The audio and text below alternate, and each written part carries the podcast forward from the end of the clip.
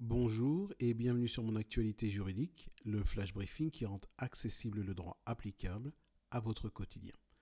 L'actualité, c'est le nouveau dispositif d'aide aux PME fragilisées par la crise sanitaire du Covid-19. C'est un dispositif qui a été institué par le décret 2020-712 du 12 juin dernier et complété par un arrêté ministériel du 19 juin. Le dispositif s'adresse aux PME qui remplissent les trois conditions suivantes. Tout d'abord, elles n'ont pas obtenu un prêt garanti par l'État suffisant pour financer leur exploitation.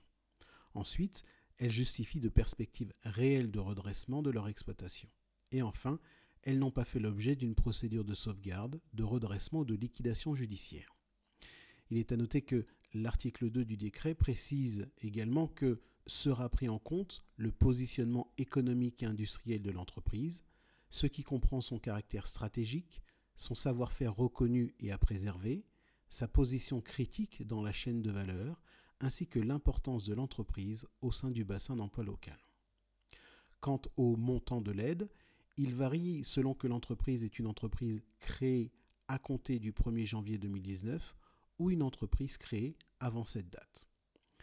C'est ainsi que pour les entreprises créées à compter du 1er janvier 2019, le montant de l'aide est limité à la masse salariale en France estimée sur les deux, premières années d'activité. Pour les entreprises créées avant le 1er janvier 2019, le montant de l'aide est limité à 25% du chiffre d'affaires hors taxe de l'année 2019 constaté ou, le cas échéant, du dernier exercice clos disponible.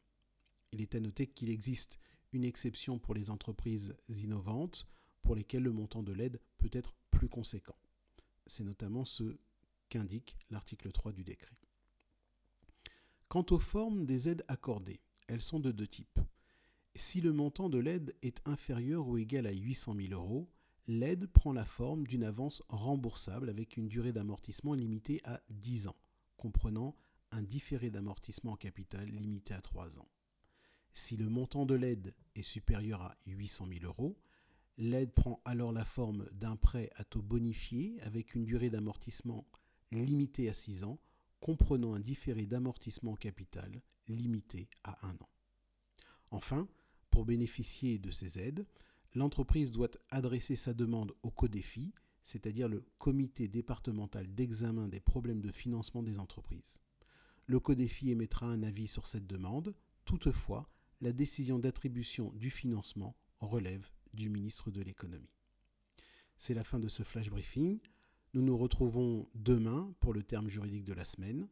Bonne journée et à demain donc.